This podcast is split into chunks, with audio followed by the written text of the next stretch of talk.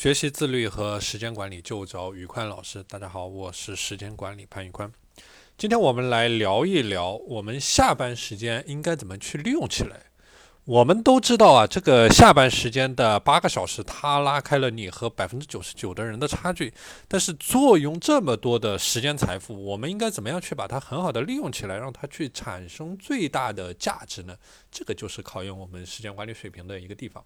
首先，你要去定期学习新鲜的事物，就是我们要有一种成长型的思维，就是我们在对待我们的人生的时候，一定是要有一个动态的思维在在看待我们的人生。就是说，你现在的成功不代表你以后也会成功，你现在的呃不顺利不代表你将来一直不顺利。所以说，我们要去定期学习新鲜的事物，包括新鲜的技能。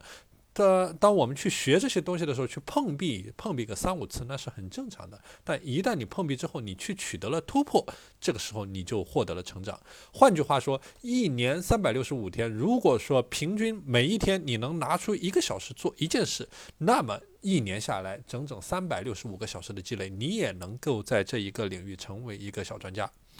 第二，拥有一个爱好。人无癖不可与交，以其无深情也。所以说，你一定要找到一个你喜欢的事，无论这个事情再大再小，你去深挖一口井。我们说要深挖一口井，不挖十个坑。所以说，你把这一个井挖深，你开一个两米里两厘米的口子，你深挖一公里，你把这一个爱好变成你的一项硬本领，这个是你可以利用你的业余时间去做的一件事情。第三个，坚持锻炼，这个是非常重要的，因为我们做时间管理的。基础一定是去建立在我们有一个健康的身体，我们有更多的时间去做管理这样的一个基础上，所以说要去坚持的运动，去给自己去锻炼身体，去给未来的健康去做一个投资，去做一个做一个积累。